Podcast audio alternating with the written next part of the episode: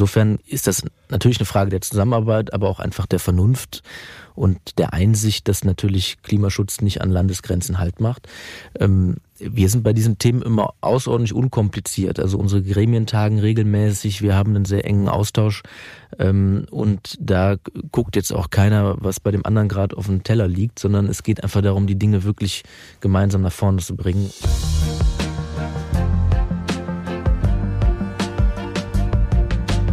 Hi hallo, herzlich willkommen zu unseren Reviergeschichten. Mein Name ist Thorsten Knippertz und ich habe heute gleich zwei Gäste im Studio, die sich um CO2-Neutralität und grenzüberschreitende Energiekonzepte bemühen. Das ist gar nicht so einfach. Es geht um eine Kooperation mit unseren niederländischen Nachbarn und die Menschen im deutschen Herzogenrat und im niederländischen Kerkrade nehmen im Alltag überhaupt keine Grenze wahr. Aber für Wärmeströme ist halt auch im vereinten Europa an den Landesgrenzen Schluss. Bisher. Das soll sich nämlich ändern, wenn es nach Bürgermeister Dr. Benjamin Fadavian aus Herzogenrath und seiner niederländischen Kollegin Dr. Petra Dassenhausen im angrenzenden Kerkrade geht. Die beiden lassen uns heute hoffentlich an ihren Plänen für eine CO2-freie Zukunft in Herzogenrath teilhaben und wir lernen dabei gleich ein einzigartiges Energievorhaben kennen, eine grenzüberschreitende gemeinsame Wärmenutzung und damit herzlich willkommen in unserem Podcast, Herr Dr. Fadavian und Frau Dr. Dassen. Hi. Hallo, schön Hallo. hier zu sein. Ja, Vielen Dank für die Einladung. Ich freue mich, dass Sie da sind. Ich fange mal mit äh, Ihnen an, Herr Dr. Fadavian. Sie sind seit knapp drei Jahren Bürgermeister von Herzogenrath. Ja. Zur niederländischen Nachbarstadt Kerkrade gibt es sehr enge Verbindungen. Bisher aber keinen Austausch von Energie oder Kooperationen auf kommunaler Ebene. Ich gehe direkt rein. Warum ist das so? Naja, weil das ja alles andere als äh, selbstverständlich ist. Ähm, historisch gesehen äh, und natürlich auch aktuell sind es einfach zwei Staaten zwei Länder mit zwei Infrastrukturen, ähm, zwei Energieversorgungskonzepten. Das alles zusammenzubringen, macht man natürlich nicht von heute auf morgen. Ähm, und äh, wir haben uns da ein ehrgeiziges Ziel gesetzt und da wollen wir dran arbeiten. Aber ja, so gefühlt, also ich komme ja aus Mönchengladbach, da hat mal Ruhl Brauers gespielt aus Kerkrade und von dem weiß ich, es gibt eigentlich gefühlt gar keine Grenze dort bei Ihnen, oder? Frau Dassen. Äh, stimmt, das ist auch äh, eine schöne Errungenschaft seit vielen Jahren, obwohl wir in der Corona-Zeit leider doch wieder erfahren haben, dass es Grenzen gibt und die haben uns auch teilweise wieder zurückgesetzt. Aber Fakt bleibt, dass im tagtäglichen Leben der Menschen in Erkade und Herzogenrath die Grenze eigentlich nicht da ist. Das ist das Schöne an dem Raum. Das Leben in der Grenzregion bietet so sehr viel. War äh, der Raum denn eigentlich, ist der schon lange getrennt? So. Oh, das ist jetzt geschichtlich, ne? Nach dem Wiener Kongress 1816 äh, oh. wurde Kerkrade und Herzogenrath geteilt. Eigentlich war das war das ein Gebiet äh, unter der Herrschaft der Burg. Äh, und erst nach dem Wiener Kongress wurden die Landesgrenzen gezogen. Ähm, also, ent, entlang der Wurm und so weiter. Und dann wurden wir sozusagen getrennt geschichtlich. Und ja. seither arbeiten wir ziemlich hart daran, das wieder rückgängig zu machen, kann man sagen. Ja, wahrscheinlich äh, ist da mittlerweile dadurch, dass es getrennt ist, wahrscheinlich auch viel Bürokratie im Weg. Wenn die Energiewende in Europa überall geschafft werden und beschleunigt werden soll, äh, behindert das ein bisschen. Und in Herzogenrath soll ja viel auf den Weg gebracht werden. Bis 2030 soll die Stadt klimaneutral werden.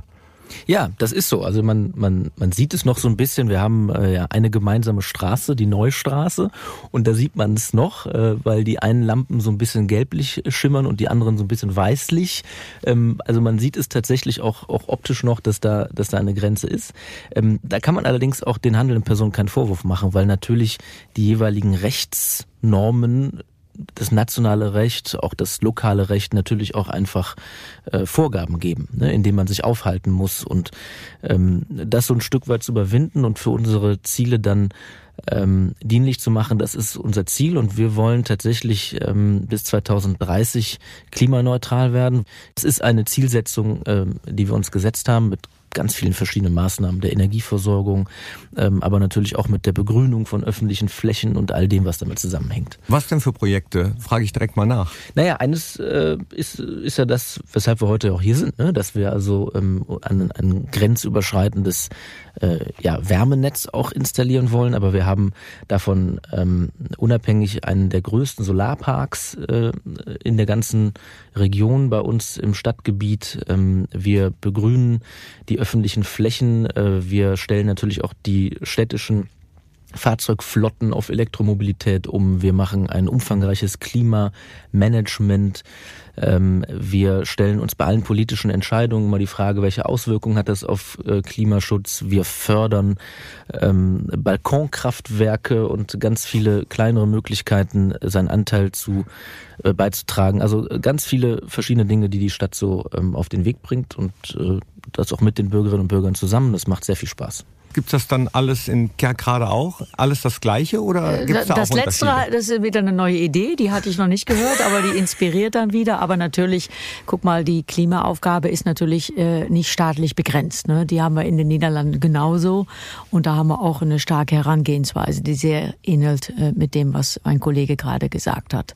Äh, das Ziel ist, die äh, Klimaneutralität zu erreichen, wo man auch sagen muss, dass tagtäglich, wenn es mal wirklich schwere äh, Regenschauer gibt, die Bürger und Bürgerinnen auch sehr viel davon merken. Wir haben geregelt in der Region sehr viele Wasserschäden und wir sozusagen auch tagtäglich, nicht tagtäglich, aber geregelt damit zu tun haben, zu kämpfen haben, was Klimawandel bedeutet. Und wir hoffen auch, dass das den Bürger und Bürgerinnen auch näher bringt zu dem, was wir gemeinsam äh, ja, erarbeiten und schaffen müssen. Weil das ist manchmal auch nochmal so eine richtige ähm, äh, Ermutigungsarbeit, ne? Mhm. dass wir auch sehen, wir müssen unser Leben ändern. Wir müssen, wie wir uns verhalten, wie wir leben, da müssen wir andere Chancen, andere, äh, äh, andere äh, Wahlen treffen, sonst wird sich nichts ändern. Ne? Wenn wir einfach weiterhin fliegen wie bisher, ähm, dann können wir über die äh, Wasserschäden klagen, wie wir wollen, aber dann ändert sich das nicht. Und das ist schwierig, weil was,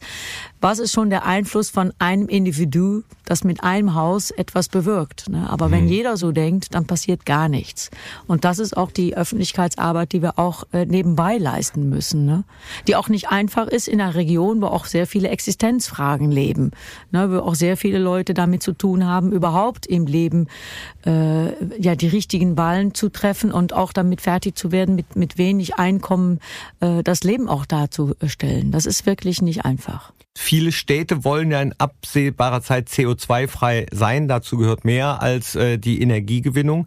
Das wissen wir. Aber was gibt's vielleicht noch für Pläne, um CO2-neutral zu werden?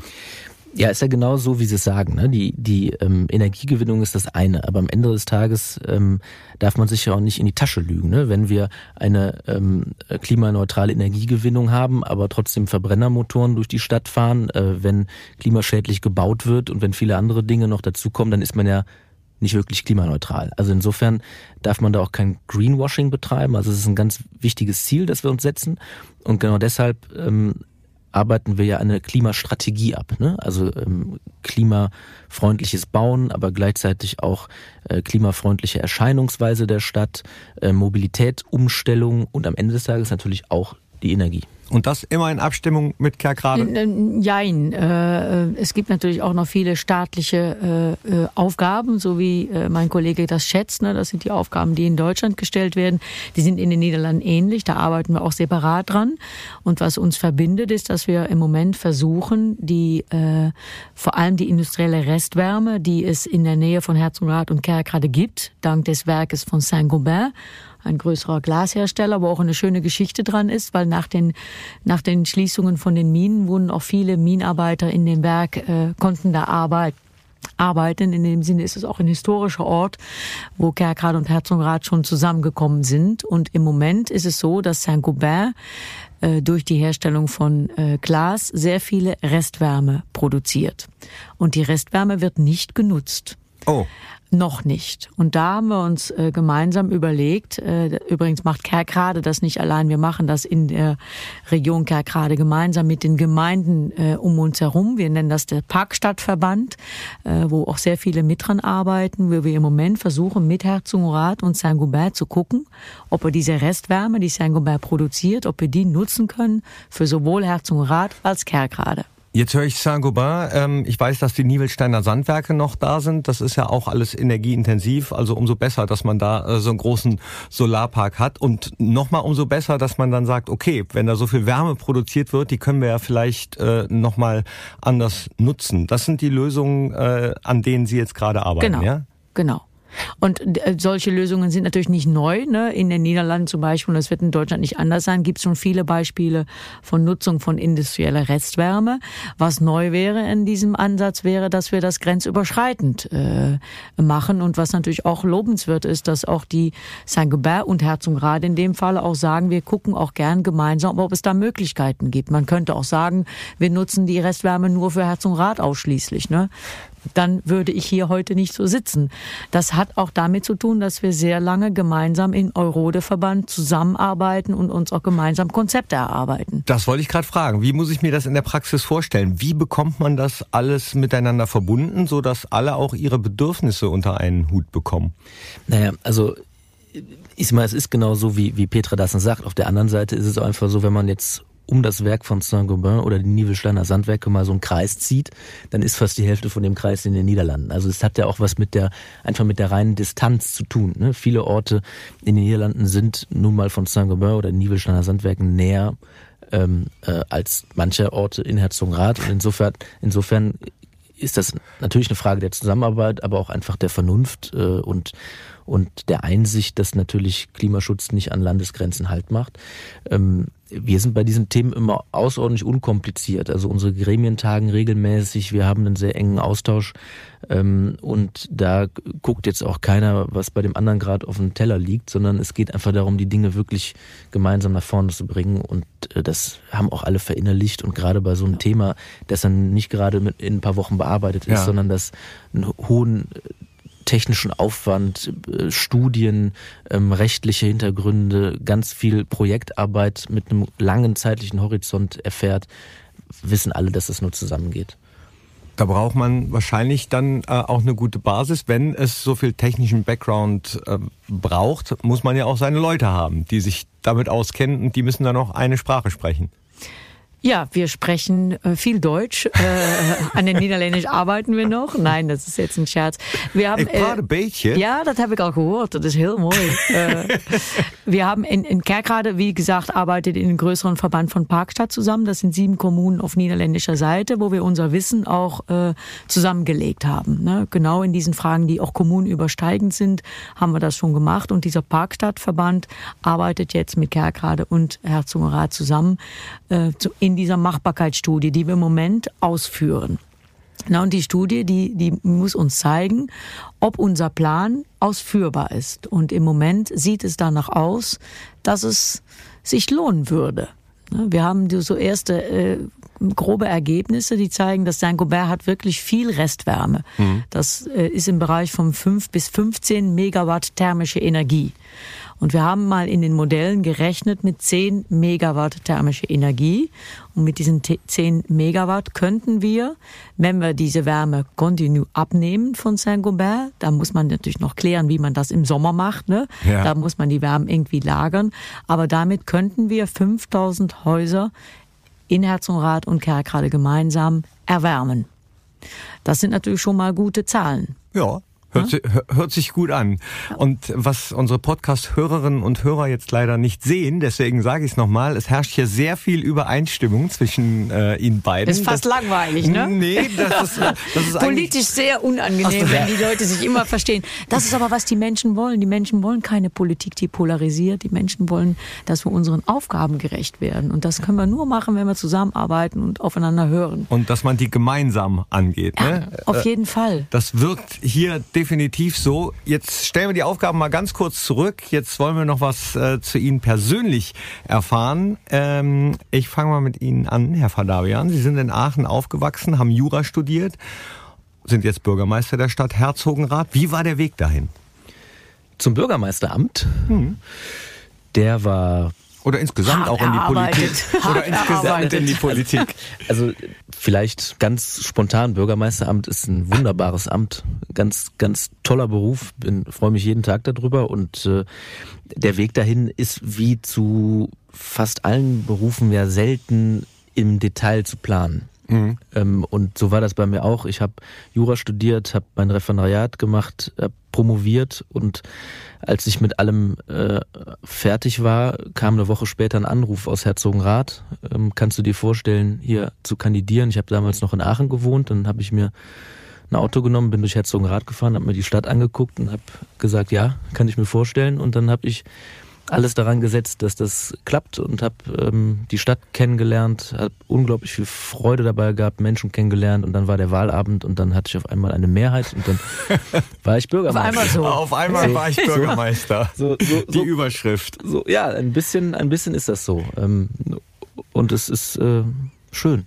Ich kann es gar nicht anders sagen. Also wenn wir richtig recherchiert haben, sind Sie schon mit 16 oder kurz vor ihrem 16. Geburtstag äh, in die SPD eingetreten. Ja. Man muss ja irgendwie auch schon mal ein gewisses politisches Interesse haben, sonst wird man ja nicht einfach so Bürgermeister. Ja, das war auch so ähm, und äh, das, das ist ja ähm, Voraussetzung dafür, dass man sich natürlich für die Dinge auch interessiert.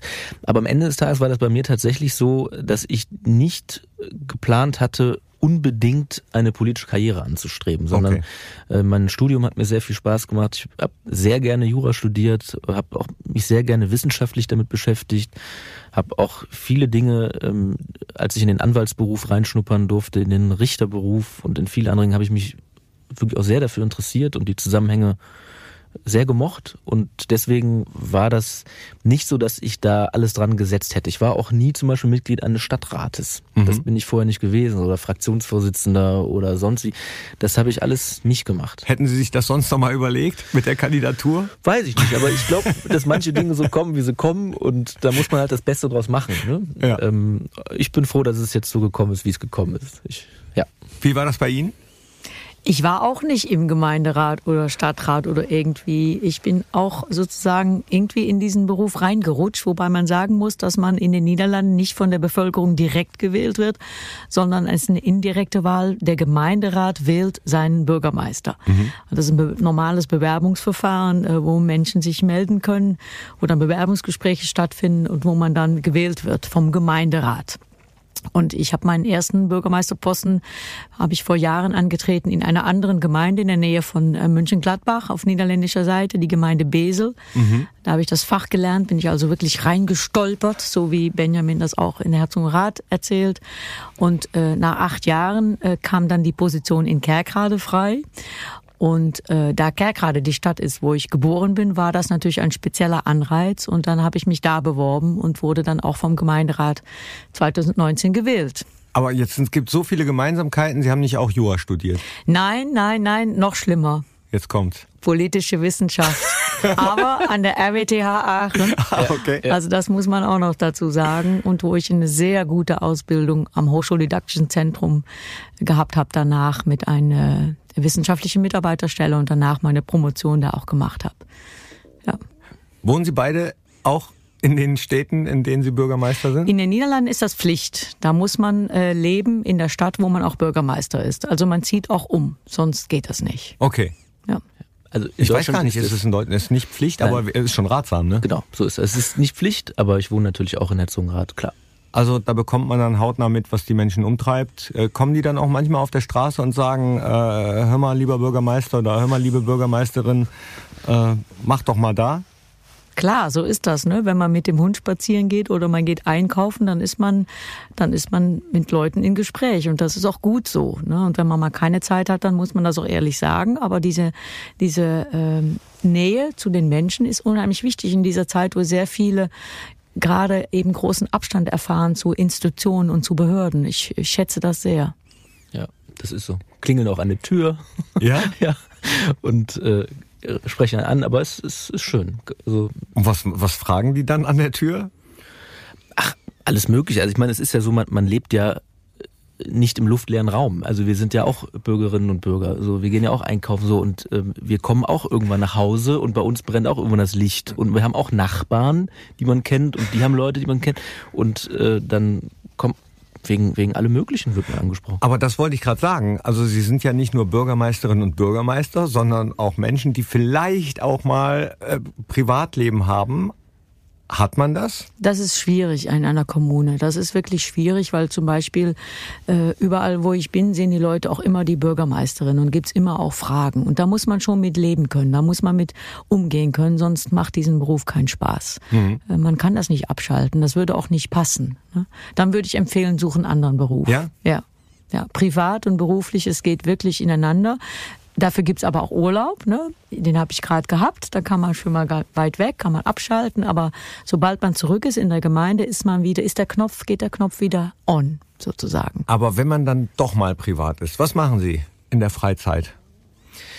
In Also der knappen. in der eigenen Stadt ist man tatsächlich nicht privat und dann ist auch Freizeit schwierig, denn man, wenn man durch die Stadt geht oder fährt, dann sieht man, hier ist ein Schild schief, äh, da hängt irgendwas nicht so, wie es sollte, äh, da gibt es irgendein Bauprojekt. Also in der eigenen Stadt ist nicht viel mit Freizeit. Gibt es denn trotzdem Hobbys? Ja, ich bin im- in der eigenen Stadt in einem Orchester drin, spiele Geige und in dem Orchester war ich als Kind auch drin. Und da bin ich jetzt nach 20 Jahren wieder zurückgekommen und äh, das ist einfach sehr schön. Aber da wird man auch manchmal während der Probe angesprochen auf etwas, was den Leuten ärgert. Das muss man dann auch äh, akzeptieren, aber das geht. Es macht, vor allem haben die auch viel äh, Respekt oder haben Verständnis dafür, wenn ich mal abends nicht kommen kann bei der Probe. Äh, aber ich mache das auch bewusst, weil äh, mir die Musik sehr viel Spaß macht und ich auch geschichtlich mit dem Orchester verbunden bin. Äh, das ist schon. Ansonsten wandere ich viel und lese unheimlich gerne. Ja. Und bei Ihnen? Mit dem Lesen ist es genauso. Ähm, und was ich tatsächlich auch sehr gerne mache, ist Schachspielen. Ähm, Oh. Ich tauche Oh, auch ab und zu beim äh, Herzogenrather Schachverein auf. Auch online auch Ähm, oder nicht? Äh, äh, online, aber auch äh, dann beim Vereinsabend. Jetzt ist bald äh, Eurode Schachturnier, da spiele ich auch mit. Ähm, Da das- willst du auch gewinnen, ne? Ne, Gewinn werde ich nicht schaffen. Äh, das, das, das ist klar, aber das, das macht mir ganz viel Freude. Ich hatte mal mit einem Kollegen so einen kleinen äh, Schachpodcast, wo wir über Ja? alles geredet haben, außer über Schach. Ja, das macht dann Sinn. ja, der hieß, Kann man den hören? irgendwo? der hieß Turm auf C19. Ich glaube, den gibt's mittlerweile nicht mehr zu hören. Und alle, die sich mit Schach auskennen, wissen, äh, das Feld C19 existiert nicht. In der Tat. Ja. Kommen wir zurück äh, zum Thema Klimaschutz, erneuerbare Energien. Gerade für Familien, für die nächsten Generationen spielt das äh, ja auch eine immense Rolle. Und heute fallen Entscheidungen, die die Zukunft prägen werden. Wie beurteilen Sie als Bürgermeister von Herzogenrath die Entwicklung von Herzogenrath? Im Bereich Klimaschutz, meinen Sie? Mhm. Ähm, sehr positiv. Aber das hängt natürlich auch ähm, damit zusammen, dass wir als Stadt Herzogenrath äh, einen großen Vorteil haben, und zwar ist das die Hochschulnähe. Ähm, da können wir natürlich gerade im Bereich Energieversorgung, erneuerbare Energien, ähm, einfach ganz viele Synergien erzeugen. Ähm, das ist für uns ein ganz, ganz wichtiger Punkt und wir haben eine sehr aufgeschlossene Bürgerschaft, ähm, die die Dinge auch sehr wahrnimmt. Das ist auch mal ganz wichtig, dass man diese Dinge ja auch miteinander diskutiert, dass es nicht irgendwie zu Verwerfungen führt. Ne? Der eine ähm, will das nicht oder der andere will das nicht äh, oder irgendwie ähm, ein, ein Bauprojekt oder ein Windrad hier führt zu riesigen Problemen, sondern dass man die Dinge wirklich ernsthaft so auf die Kette bringt, dass sie nicht zu einer Spaltung führen. Und da, glaube ich, sind wir in Herzogenrath sehr gut unterwegs. Da ist man als Stadt vielleicht manchmal auch in einer schwierigen Position, wenn ich, ich bleibe jetzt mal äh, bei Herzogenrath, äh, Saint-Gobain will äh, Glas günstig herstellen. Die Niebelsteiner Sandwerke wollen Sand verkaufen, der Wasserverband als Klärwerkbetreiber will dann die Kläranlage regenerativ betreiben, äh, Siemens Energy will die Komponenten verkaufen. Muss man da manchmal so ein bisschen mh, Vermittler spielen? Oder Ja. immer?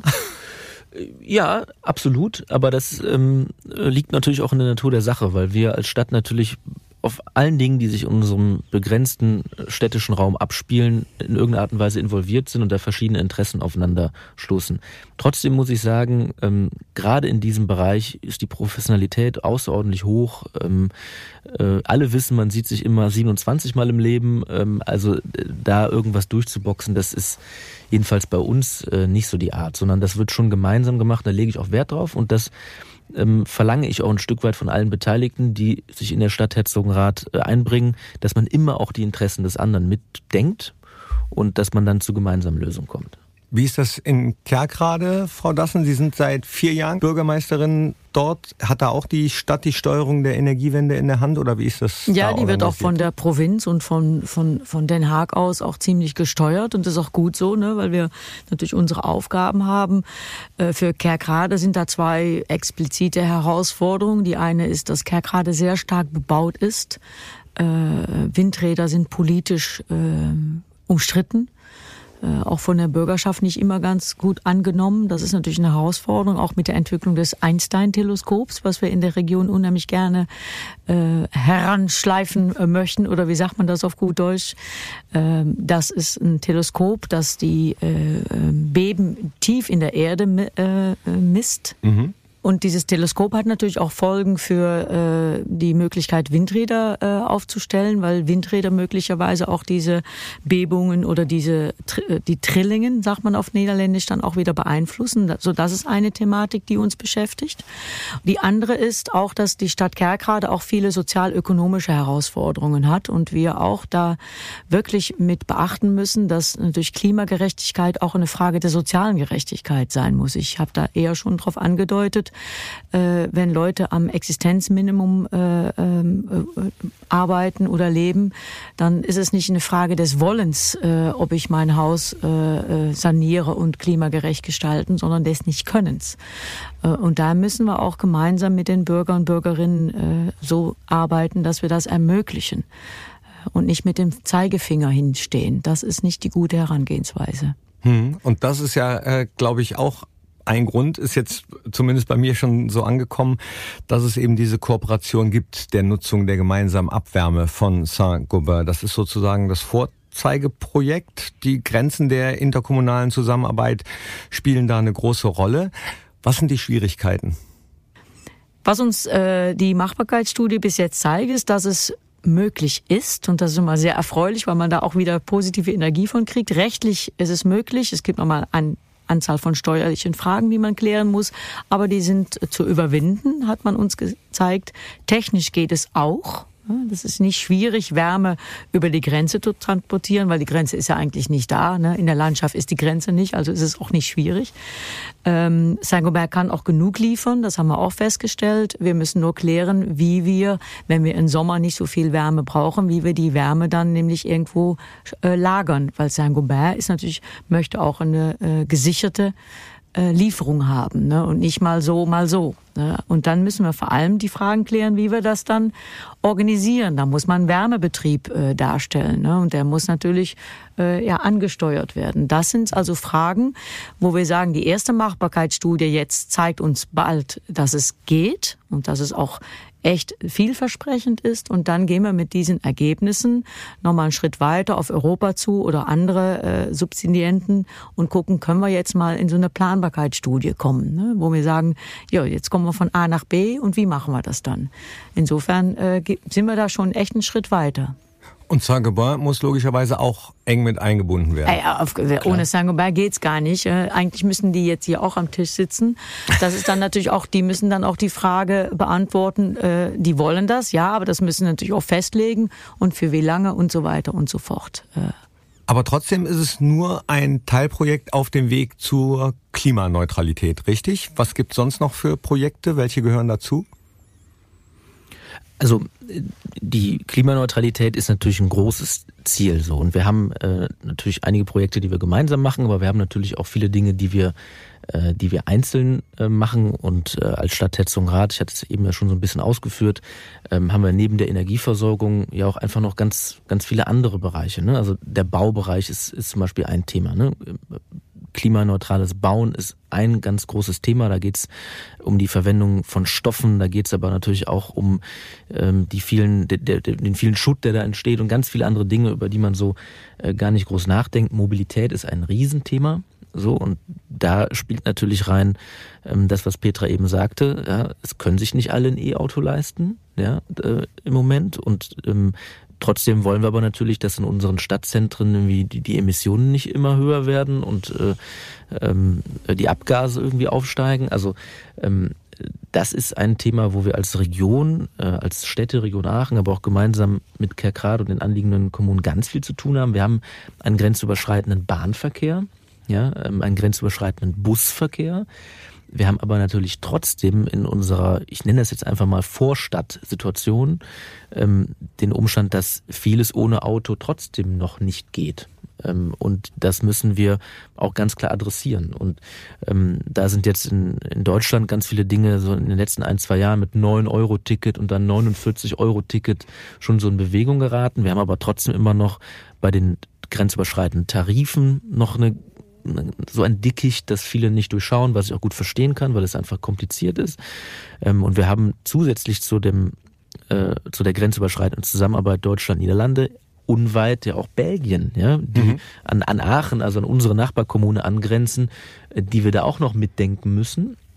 Also das alles ähm, wird die ganze Region noch ganz groß beschäftigen. Wie kriegen wir die Mobilitätswende eigentlich wirklich hin? Und ich mache es einfach mal praktisch. Ähm, neben den ganzen Konzepten und Linien und Überlegungen und Strategien mangelt es dann manchmal auch am Busfahrer, der krank ist. Ja, dann fällt hier eine äh, Linie aus und dann fällt da eine Linie aus. Äh, die Energieversorgung, die Mobilität, das Bauen aber natürlich auch das klimagerechte Wirtschaften, äh, das klimagerechte Verwalten und das alles ähm, sozusagen wie so einzelne Mosaikteilchen zu betrachten in so einer Gesamtschau, das ist natürlich eine ganz anspruchsvolle Aufgabe. Wir müssen es aber auch attraktiv aber machen. Auch ne? Sehr schön. Ja. Man nennt das dann das Daily Urban System. Wie, wie gestalten wir das so attraktiv, dass wir den Leuten auch ermutigen, diesen öffentlichen Personennahverkehr zu nutzen? Und zum Beispiel Herzogenrath, Kerkrade. Herzogenrath hat einen, einen Bahnhof, Kerkrade auch, aber über Herzogenrath kann man sehr schnell über den ECE nach äh, Köln, Düsseldorf äh, und weiter in die Welt. Äh, und wenn wir jetzt einen guten Fahrradweg von Kerkrade nach Herzogenrath legen, wo man man sehr schnell äh, mit dem Fahrrad zu diesem Bahnhof fahren kann. Aber das stelle ich mir auch dann in der Praxis manchmal ein bisschen schwierig vor, wenn die Frage aufkommt, wer bezahlt jetzt zum Beispiel so einen Radweg, äh, welche Fördergelder werden genommen, wer beschafft ja. die Fördergelder, wer Aber wenn wir das die? wollen, wenn wir das wollen, dann kriegen wir das hin, ne? Und dann beantragen wir das gemeinsam und mal zahlt der, mal zahlt der.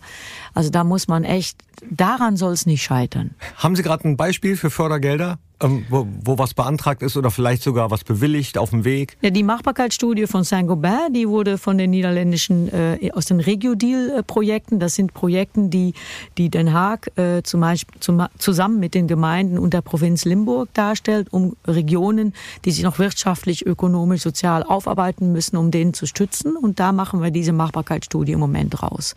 Und das ist gut, das ist schön. Wir äh, machen das über diese Schiene und danach gehen wir wieder über andere äh, Schienen, versuchen wir nochmal Subventionen zu bekommen. Ich denke auch, wenn an guten Konzepten und wenn ein guten Willen da ist, dann soll es daran nicht scheitern, ähm, was mein Kollege gerade sagte in Herzogenrath, auch wie in Kerkrade, ne? Auch die, die Sache ist, viele äh, Häuser wurden äh, in den 60er gebaut, ne? Viel sind jetzt sanierungsbedürftig. Das ist auch eine Riesenaufgabe.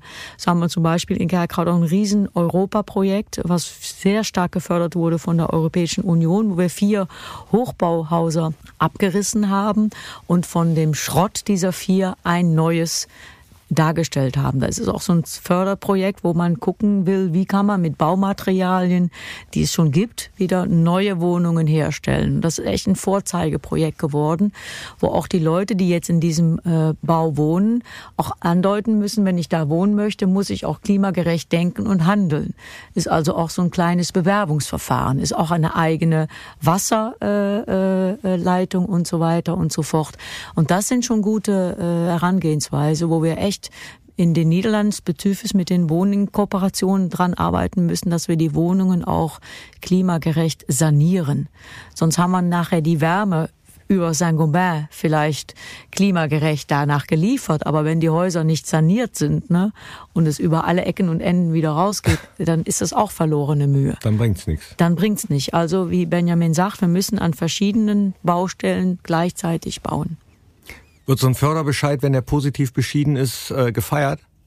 Ja, also ähm, wir haben ja zum Beispiel ähm, aus, von der BAFA so, das sogenannte Starkprogramm ähm, als Stadt Herzogenrath haben wir da ähm, viel Geld bekommen und äh, das, da freut man sich dann, wobei wir alle so eingestellt sind, äh, sagen wir, nach dem Förderbescheid ist vor dem Förderbescheid. Also freuen ist ja immer so eine Sache. Ne? In der Zeit, in der man sich freut, kann man ja nicht am nächsten Projekt arbeiten. Also insofern ähm, wir freuen uns, aber nicht zu lange, weil es soll ja weitergehen. Wie lange dauert das denn eigentlich so von der Idee bis zu einem positiven Bescheid?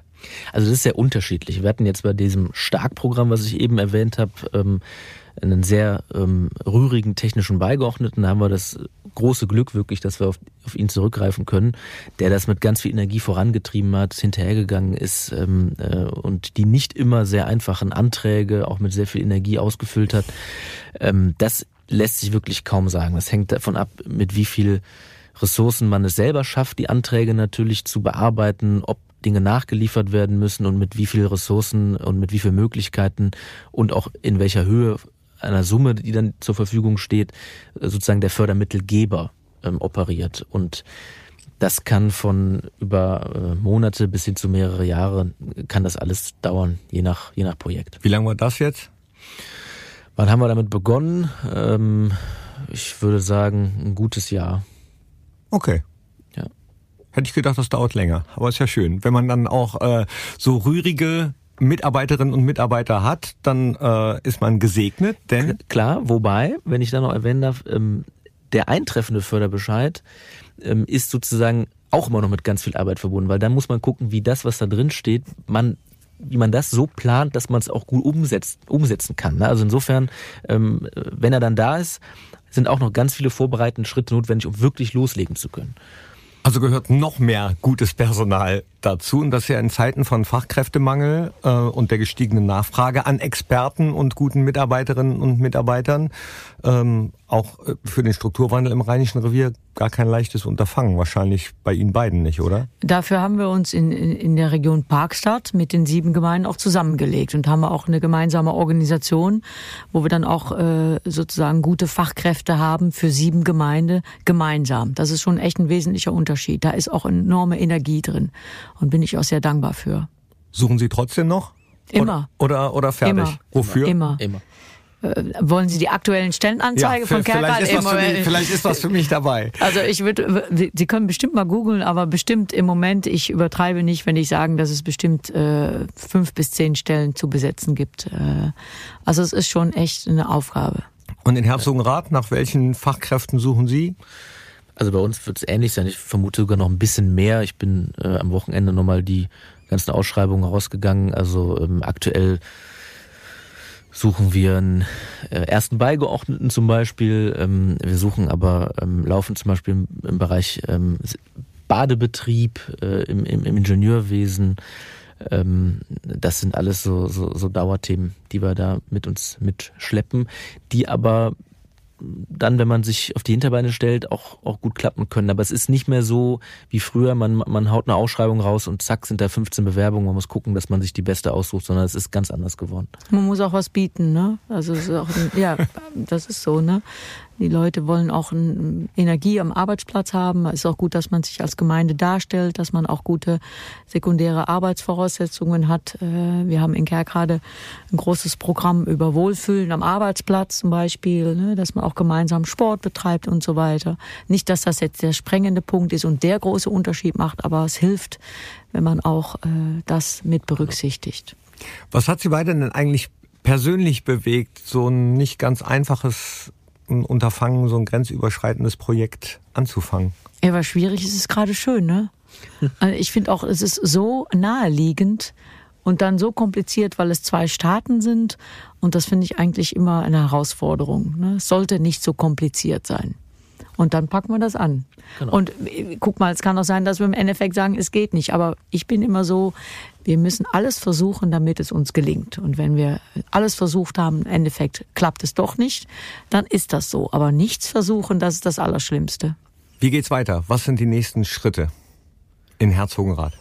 Naja, also wir ähm, äh, haben jetzt erstmal sehr ähm, interessiert ähm, gehört, dass es, dass die Machbarkeitsstudie quasi in den letzten Zügen ist. Und Genau. Die, die wollen wir dann natürlich auch gemeinsam mit Kerk gerade auswerten und dann werden wir schauen, was das dann äh, im Detail bedeutet. Ne? Wir werden natürlich als Stadt Herzogenrath selber natürlich alle ähm, damit zusammenhängenden ähm, Projekte fortführen, die, die ich eben ja auch schon ähm, erwähnt hatte. Ähm, wir werden uns den Bereich Mobilität anschauen, die Energieversorgung insgesamt ähm, und an dem Ziel der Klimaneutralität in all diesen Bereichen weiterarbeiten. Wer hat diese Studie bezahlt? Die wurde bezahlt aus den Regio-Deal-Projekten auf niederländischer Seite, wie ich schon erwähnte, und das ist auch gut so. Und äh, die nächsten Schritte machen wir dann wieder gemeinsam auf andere Weise. Aber das lag nahe dann, äh, dass wir da die Möglichkeiten in dem Moment hatten.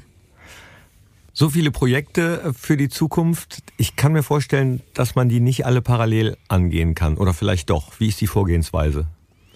Ähm, ja, äh, natürlich ist es beides. Ne? Ähm, also wenn wir uns natürlich die Mobilitätsprojekte anschauen, das sind natürlich andere Leute, als die, die Energieprojekte machen. Ähm, und andere Projekte werden wieder von anderen gemacht. Also das alles wird schon gebündelt ähm, und läuft trotzdem irgendwie gleichzeitig. Ne? Also insofern, wir, wir sind da quasi so aufgestellt, dass wir das alles gut bearbeitet bekommen, dass wir uns aber natürlich auch fokussieren können. Ne?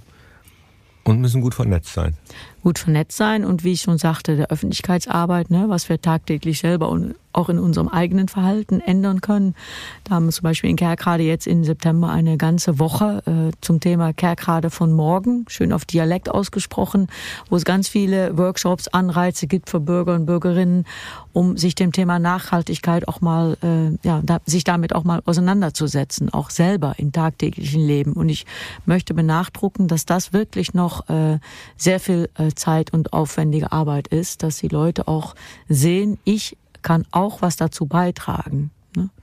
Jetzt sprechen die habe ich das Gefühl, sowieso sehr häufig miteinander und äh, sind gut miteinander vernetzt und kommunizieren. Haben Sie trotzdem, Frau Dassen, einen Wunsch äh, für die Herzogenrater Nachbarn, was die Pläne für den Ausbau erneuerbarer Energien betrifft? Ich hoffe, dass es dann uns das gelingt, ne? weil ich denke schon, äh, ich bin von Natur aus ein optimistischer Mensch. Ne? Aber wenn man sich so mal ein bisschen die Zahlen und die Realität anguckt, was wir mit der Erde und mit dem Klimawandel jetzt bewirken, dann ist das schon echt eine große Herausforderung für uns, unsere Generation jetzt im Moment, um da beizusteuern und grundsätzliche andere Entscheidungen zu treffen. Und da fühle ich mich schon stark in der Verantwortung und finde ich das unheimlich schön, dass meine Nachbargemeinde, unsere Nachbargemeinde das auch so empfindet und dass wir auch gemeinsam diesen Weg gehen können. Weil es ist schwierig, man muss auch äh, daran arbeiten, dass den Bürger, Bürgerinnen das auch äh, äh, nahegebracht wird, dass sie das auch so sehen. Man muss auch wieder neue Wege gehen und äh, das kostet viel Kraft und Energie. Und das ist nicht immer einfach. Und da muss man sich auch gegenseitig inspirieren. So leicht, äh, ne? alles ist leicht hingesagt, aber in der Ausführung ist es immer schwierig. Und da muss man sich auch gegenseitig helfen. Und das finde ich unheimlich schön, dass wir das sowohl auf deutscher Seite als auch auf niederländischer Seite in dem Parkstadtverband auch gemeinsam haben. Umgekehrt vielleicht auch was? Oder also ich bin prinzipiell auch ein zufriedener und positiver Mensch und finde erstmal klasse, was wir so gemeinsam auf die Beine stellen. Das darf man sich, glaube ich, auch ähm, das darf man, glaube ich, nie aus den Augen verlieren. Und immer wenn wir sozusagen aus unserem Grenzgebiet so ein bisschen rauskommen, dann merken wir eigentlich, wie besonders das auch ist, dass das über die Staaten hinaus so gut funktioniert. Ähm, ich weiß, dass ähm, ja gerade in Kerkrade, ähm, aber auch bei uns in Herzogenrath, ne, wir auf, aufgrund der Bergbauvergangenheit auch eine ganz bestimmte ähm, ja, Diskussionen haben, ähm, ne, dass man das sozialpolitisch einbetten muss.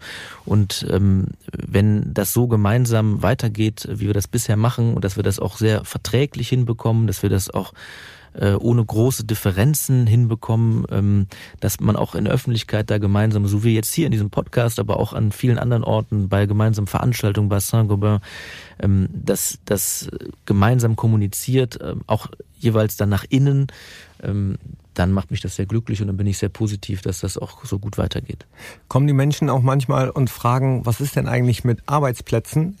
Erhoffen Sie sich von den gemeinsamen Projekten da auch nochmal äh, einen Push? Ja, Arbeitsplatzmangel ist ja nicht so sehr das Thema im Moment. Ne? Wir haben ja eher äh, Fachkräftenmangel. Insofern ist ja die wirtschaftliche Lage etwas, hat sich etwas geändert. Nichtsdestotrotz müssen wir daran arbeiten, dass wir als Region wirtschaftlich gut dastehen und attraktiv sind für die Betriebe, die sich bei uns niederlassen oder beziehungsweise sich ja schon lange arbeiten. Und für Saint-Gobain, das Werk, ja, wir sprechen jetzt immer für das Werk, das müsste eigentlich für sich sprechen, hat ja auch eine eigene Aufgabe, um CO2-neutral zu produzieren. Und auch für Saint-Gobain wäre dieses dieses Projekt denken wir unheimlich wichtig, auch in der, in der, in dem Bestreben selber auch CO2-neutral zu produzieren. Insofern ist, hat es was mit Attraktivität des Standortes zu tun. Und was bei mir tatsächlich häufiger vorkommt, vielleicht bei dir auch, Petra, ist, dass Leute fragen, ja, ähm, äh, ich ähm, möchte mir oder muss mir eine neue Heizungsanlage wahrscheinlich in fünf oder sechs Jahren oder so besorgen. Seid ihr denn dann schon so weit? Ja? Äh, oder wann kommt denn die Wärme? Und so ja. weiter. Also da merke ich schon so ein, großes, so ein ja. großes, Interesse, ähm, ja. Weil das natürlich schon auch sich rumgesprochen hat. Da gab es auch Zeitungsartikel drüber ähm, und die Leute haben das schon mit sehr viel Interesse zur Kenntnis genommen, weil es ja wirklich ein sehr kluges Konzept ist. Und ich glaube, viele wollen auch, dass es losgeht. Das wird natürlich, weil es nicht trivial ist, natürlich dauern, ne? Ist klar, aber ähm, ich merke da so eine, so eine, so eine positive Anspannung. Es bewegt was, ne? Ja. Wir bewegen was gemeinsam und das sind langsame kleine Schritte, aber die müssen wir jetzt gehen, sonst haben wir im Endeffekt nicht diesen, diese, ja, dieser, dieser, wie sagt man das, haben wir, dann gelingt es im Endeffekt nicht, um unsere Ziele zu erreichen. Ja, vor allem, wenn ich das noch ergänzen darf, wir haben schon so viel geschafft, ne? Wir haben weiß nicht, ob Sie es mal gesehen haben, ein, ein grenzüberschreitendes Business Center. Ja, das liegt in beiden Städten, liegt mitten auf der Grenze. Ja, ja, aber die Toiletten sind ein, dann, äh, das ist, die sind dann auf der anderen Seite. Ne? Genau. Also man arbeitet in den Niederlanden und man geht auf die Toilette in Deutschland. Ne? Oder, umgekehrt. umgekehrt ne? ja, je nachdem, ob man Mann oder Frau ist. Es ist also ein ganz tolles, großes Business Center und äh, wir haben eine gemeinsame Straße, äh, wo auf der einen Seite Niederlande, auf der anderen Seite Deutschland ist und so. Und das hätte man ja so auch alles nicht quasi vorhergesehen. Und trotzdem hat auch das alles geklappt. Ne? Und dann kann auch die grenzüberschreitende Wärmeversorgung funktionieren. Das könnte ja auch ein äh, Vorbild sein. Ich könnte mir vorstellen, gerade äh, was, was diese ähm, Wärmegewinnung, Fernwärme betrifft, dass äh, vielleicht auch mal andere Kommunen oder Städte, entweder in den Niederlanden oder aus Deutschland hinkommen und sagen und fragen, wie macht ihr das denn? Können wir vielleicht ein bisschen von eurer Wärme irgendwann abhaben? Ist das auch schon mal gekommen? Symbolisch dann, ne? Symbolisch von der Wärme sozusagen. Weil wir müssen schon, wir sitzen hier als Behörde, ne? Ohne den Betrieben würden es auch nicht gelingen. Ne? Also es fängt auch mit der Bereitschaft ab von Betrieben, ob es jetzt die Nivelsteiner Sandwerk, ob es Saint-Gobain ist, um jetzt auch diese Projekte mit uns zu machen.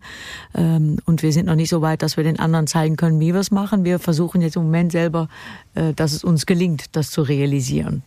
Aber gibt es manchmal andere Städte und Kommunen, die sagen, hey, das ist ja cool, äh, wie ihr das angeht? Vor allem äh, im Hinblick auf Eurode, ne? Mhm. Diese, dieser, dieser Verband Eurode, den wir geschaffen haben, wo wir auch gemeinsame Projekte äh, machen, da ist schon viel Interesse dran. Ne? Und das haben unsere Vorgänger auch, auch schon lange in die Wege geleitet und wir suchen jetzt nach Wegen, dieses Eurode auch mit him im Hinblick auf die Klimaaufgaben, die wir haben, aufzubauen. Aber das ist nichts Ungewöhnliches, denn die Deutsch niederländische Grenze ist ja nicht so kurz. Ne? Wir haben ja noch dann den Niederrhein und Richtung Niedersachsen oben. Da gibt's ja auch viele Grenzverbände und dass man sich da so ein bisschen gegenseitig mal beobachtet und guckt, was machen die denn, was machen die denn. Da gibt's auch ähm, Tagungen und Tagungen. Inspirationssessions und so weiter. Genau. Ne? Also ja. das ist nicht ungewöhnlich. Da sind wir, wir sind jetzt nicht die Ausnahmen. So wollen wir uns auch nicht darstellen. Eigentlich sollte es ganz normal sein, dass man in so einem Raum, wo man so eng zusammenarbeitet und lebt, gemeinsam Sachen erarbeitet. Ne? Eigentlich so ist, ist das gar nicht so Trotzdem außerordentlich. Sind wir natürlich ganz besonders irgendwie. Ne? Nein, also bitte. Doch, aber Sie sind trotzdem keine Ausnahme, denn auch für Sie beide gibt's jetzt äh, kurze und knackige Fragen mit der Bitte um ebenso kurze und knackige Antworten, denn das ist eine Rubrik in unserer Podcast-Reihe Reviergeschichten, die heißt Kurz und Knackig. Frau Dassen, was zeichnet die Menschen in Kerkrade besonders aus? Dass sie unheimlich stolz sind auf ihre Stadt. Was zeichnet die Menschen in Herzogenrath besonders aus? Dass sie sehr liebevoll sind, sehr fleißig, sehr pragmatisch ähm, und dass sie aus drei ehemaligen eigenständigen äh, Kommunen zusammengesetzt sind und deswegen sehr vielseitig sind. Wo halten Sie sich am liebsten in Ihrer Stadt auf? Ich bin sehr gerne auf der Neustraße. Das ist tatsächlich die ähm, Straße, die, die uns beide verbindet ähm, und da auf beiden Seiten gerne. Frau Dassen? Ich bin unheimlich gerne in der Anstelvalley. Das ist ein unheimlich schöner äh, äh, Wald, ein unheimlich schönes Waldgebiet, wo man sehr schön wandern kann. Was ist Ihr liebstes Ziel in der Nachbarstadt, Frau Dassen? Das sage ich mit einem Smiley, der örtliche Bäcker. Hat er so gute Brötchen? Deutsche Brötchen sind einfach himmlisch. Und wie schön ist es, wenn man am Sonntagmorgen frische deutsche Brötchen holen kann. Und Ihr liebstes Ziel, Herr Fadavian? Das habe ich noch nicht ganz ausgemacht, weil ich immer wieder neue Orte kennenlerne in Kerkrade, zum Beispiel den Bauer Way, den Springbrunnen, habe ich gestern kennengelernt und äh, möchte ihn mir nochmal anschauen. Sehr schön. Ich Ecke. arbeite noch daran, dass er jetzt sagt, äh, das Fußballstadion. Von, Von Roda, Roda JC, Roda. weil das ist auch unser Club, ne? Da muss ich noch dran arbeiten, ja, das da merke ich. ich auch mal rein. Ja. ja. Ja, warum nicht jetzt? Hänge ich einfach noch eine hinten dran, die mich persönlich interessiert. Äh, Leibgericht des jeweils anderen Landes. Also was essen Sie am liebsten an niederländischen Spezialitäten, Herr Van Davian? Ähm, Bami, Bami-Schreiben Mhm. Ein Barmisreif. mm. Barmisreif und Pommes. Ja, großartig. Da geht nichts drüber. Oh Gott, das wird jetzt echt gutes Niveau. Bratkartoffeln. Ach. Bratkartoffeln sind goldig. Lecker. Ja. Mm. Okay. Wir nähern uns aber auch schon dem Ende unserer Podcast-Ausgabe. Was denken Sie, Herr Fadavian? Wie stehen die Chancen, dass Sie in Herzogenrath die Klimaziele bis 2030 erreichen? Was ist die Vision? Also ich denke, wir werden die wesentlichen Ziele erreichen und gute Fortschritte machen. Ähm, und ähm, natürlich ist es wichtig, sich bei jedem Ziel, was man erreicht, auch immer ein neues zu setzen. Denn sonst geht man ja rückwärts. Also insofern ähm, die Aufgabe und die Arbeit an dem Thema, das ist, das ist das Ziel. Und auch Sie tragen als Bürgermeisterin Verantwortung für den Klimawandel, engagieren sich für die Nachhaltigkeit. Welche Chancen geben Sie der geplanten niederländisch-deutschen Restwärmekooperation, Frau Dassen? Ja, die, schon gute Chancen, weil die Machbarkeitsstudie gibt schon echt äh, gute Hoffnung und ich denke, dass es uns echt gelingen kann. Und damit wäre das ein sehr schönes Projekt äh, im Hinblick auf Klimaschutz und grenzüberschreitende Zusammenarbeit. Da bin ich schon echt optimistisch. Das hier war auch ein sehr schönes Projekt. Das war nämlich unser Podcast Reviergeschichten. Vielen Dank, dass Sie beide da waren, Frau Dassen, Herr Verdavian. Also Dankeschön. waren wir noch mal in Köln, ne? Danke, bedankt. Hartelig bedankt. danke, danke. danke, ja. Und danke auch an euch, an Sie, dass ihr, dass Sie reingeklickt haben in die heutige Folge und danke für die Einblicke. Ich glaube, wir haben jetzt alle noch viel besser verstanden, wie kompliziert manchmal Prozesse sind, aber dass man sie angehen sollte, um sie dann zu einem guten Ende zu bringen von den Menschen über die Unternehmen natürlich auch die Verwaltung auf lokaler, regionaler und nationaler Ebene. Alle muss man mit ins Boot nehmen. Wir wünschen auf jeden Fall viel Erfolg für die großen, aber auch für die kleinen Projekte zur Energiewende, CO2-Neutralität, Herr Dr. Fadavian. Viel Erfolg, Frau Dr. Dassen. Wir sind sehr gespannt, wie es mit der deutsch-niederländischen Energiekooperation weitergeht. Wir wissen, Versuch macht klug. Und danke an alle Zuhörerinnen und Zuhörer. Danke fürs Dabeisein. Gerne weitererzählen, abonnieren, liken in den sozialen Netzwerken, davon erzählen und seid beim nächsten Mal gerne wieder dabei, wenn es heißt Reviergeschichten. Tschüss, dort ziehens. Tschö. Tschüss.